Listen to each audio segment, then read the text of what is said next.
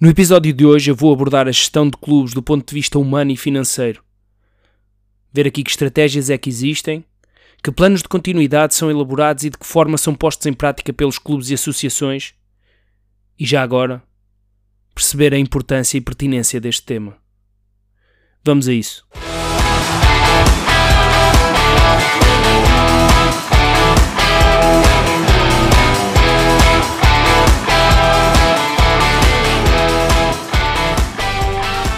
Olá malta, sejam bem-vindos a mais este episódio do vosso podcast Remate de Anca. Hoje eu trago-vos uma temática que para mim faz todo o sentido ser abordada uh, e que diz respeito à gestão dos clubes do ponto de vista humano e financeiro. Uh, pá, no meu ponto de vista, muitos dos clubes que temos atualmente no panorama nacional uh, limitam-se a sobreviver. Uh, não estou com isto a, a, tirar qualquer mérito a quem dá tudo o que tem e o que não tem em prol do seu clube ou associação, de todo, e antes pelo contrário. aliás, essas pessoas são uma das razões pelas quais continuamos a ter handball de formação, que, como todos sabemos, é o garante de continuidade desta, desta modalidade que tanto gostamos. Quando eu digo sobreviver, eu refiro-me ao facto de, de viverem um dia de cada vez, ou diria até uma época de cada vez. Arriscaria a dizer que em alguns casos nem sequer existe um plano financeiro que permita uh, que haja um acompanhamento da saúde financeira do clube uh, e que sejam realizados os tão necessários ajustes quando os cofres não são assim tão recheados, certo? Existem sempre despesas, existem uh, duas balanças, não é? De um lado estão sempre o, o, lado das despesas e do outro lado está sempre o, o, peso das receitas, não é? E como sabemos, quase sempre esse, esse peso é é bem diferenciado e bem diferente. Só quem está por dentro destas dinâmicas clubistas e o, o clubísticas, aliás, desculpem, ou associativas, conhece a ginástica necessária uh, para se conseguir uh, cumprir com todas as obrigações inerentes a, ter um clube ou uma associação, certo? Bah, falo de deslocações, falo de alimentação, falo de inscrição e seguros, treinos, equipamentos, pá, tudo tudo, tudo, tudo a acrescentar à lista das despesas, certo? Na verdade, a lista é bem vasta, o que só por si eh, já demonstra uma grande dificuldade. Uh, a situação piora ainda mais quando olhamos para o, para o, tal lado da receita, para o tal prato da balança uh, que está do outro lado. Há clubes que não têm qualquer tipo de receita. Vejam se identificam o cenário. No início da época, ou no início de cada época, são realizados orçamentos e mapas de gastos futuros que são entregues às entidades públicas locais, sei lá, juntas de freguesia ou câmaras municipais, e uh, fazemos figas para que o valor uh, lá indicado seja cedido em forma de apoio ao desporto ou de apoio à modalidade. Ainda bem que acontece e esperamos que assim se mantenha. No entanto, permitam-me questionar aqui o que é que impede os clubes de terem um plano de negócio que permita aumentar as suas fontes de receitas? E aqui entramos num campo que eu tenho-me questionado a mim mesmo, se calhar também muito fruto da, da, da minha experiência profissional, o porquê de nós não, não começarmos desde já a, a olhar os, os clubes de A a Z uh, do ponto de vista económico e do, de um ponto de vista de um prisma mais empresarial, não é? As empresas definem para si um, um plano, uma estratégia de continuidade que pá, uh, define onde a empresa vai querer estar daqui a 5 anos, quais são os objetivos, por exemplo, uh, em termos de, de resultado económico da empresa, quais é que são os objetivos em termos de, de recursos humanos, e se nós formos pegar aqui nesta, nesta analogia, conseguimos transpor muitas questões para o que é a realidade de uma, de uma equipa de handball, de um, de um clube ou de uma associação. Pá, sei lá, assim de repente vem-me à cabeça a venda de merchandising do clube, participação em feiras para angariação de fundos, criação de kits de sócios com ofertas diferenciadoras e vantagens, procura ativa de patrocínios, e quando digo isto não é só uh, pedir uh, que nos façam os equipamentos, não, é, é, é, tentar garantir ali um, um patrocínio um, anual, e, e costuma-se dizer, o não está garantido, não é?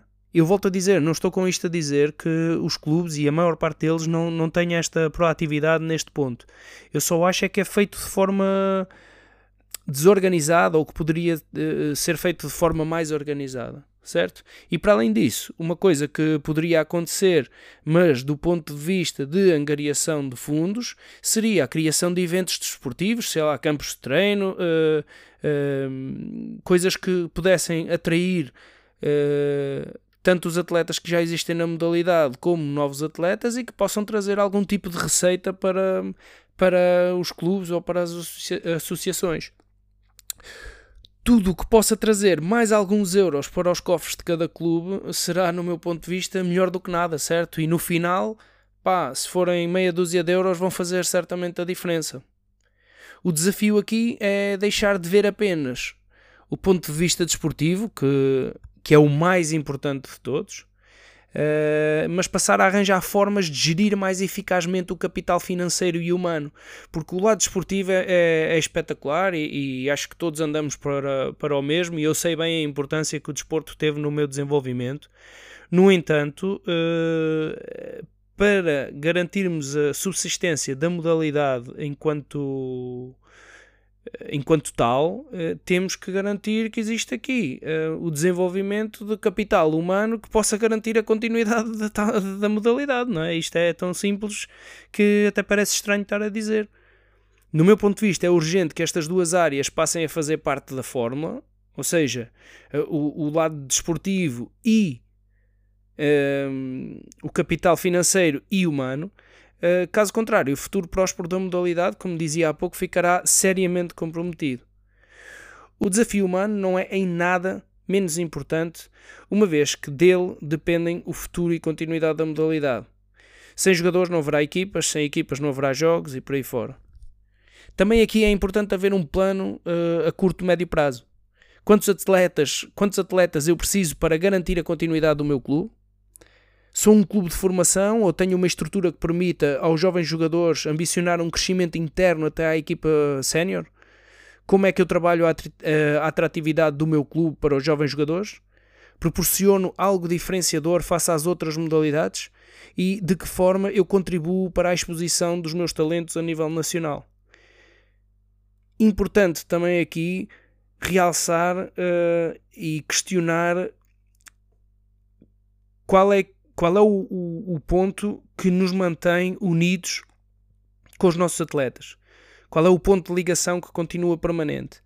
O, o que é que garante que o meu atleta não vai sair do meu clube uh, ou da modalidade para ir abraçar outra modalidade porque se sente menos bem aqui? São tudo questões pertinentes e que devemos ter sempre em mente. Porque, mesmo parecendo questões banais, são algo que não poderá ser deixado sem resposta, uma vez que garantem o futuro. É como em tudo na vida, se o jogador sentir que o seu desenvolvimento é valorizado e acompanhado de perto, que existe um plano de carreira bem definido para ele e que o emblema que representa lhe dá constante visibilidade no panorama da modalidade, o seu nível de compromisso e o engagement vai ser indubitavelmente superior. Os clubes de topo e os seus atletas têm uma responsabilidade acrescida neste campo. É obrigação dos atletas exercerem o seu papel de influência no seio dos mais novos. Eles são os heróis dos jogadores mais novos, malta. São o exemplo que querem seguir e toda a proximidade que possa existir irá certamente contribuir de forma muito, mas muito positiva para que as taxas de turnover da modalidade baixem drasticamente. Pá, eu recordo-me de toda a emoção que eu sentia quando via um jogo da seleção ao vivo. Recordo-me do quão importante era para mim estar ao lado do, daqueles que, que eram na altura os meus ídolos e sentir-me valorizado por eles. Isso prendeu-me à modalidade. Fez com que ainda hoje me arrepie a ver jogos de handball.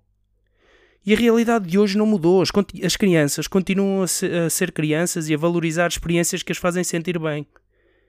E se as, se as fazem sentir bem, continuam a procurá-las de forma incessante, até que passam a ser elas os proporcionadores dessas mesmas experiências. Bem, eu não pretendo alongar muito neste tema, pois falarei dele noutra oportunidade. No entanto, é importante lembrar que os principais atores de hoje são o garante que haverá atores no futuro. Não se esqueçam disso.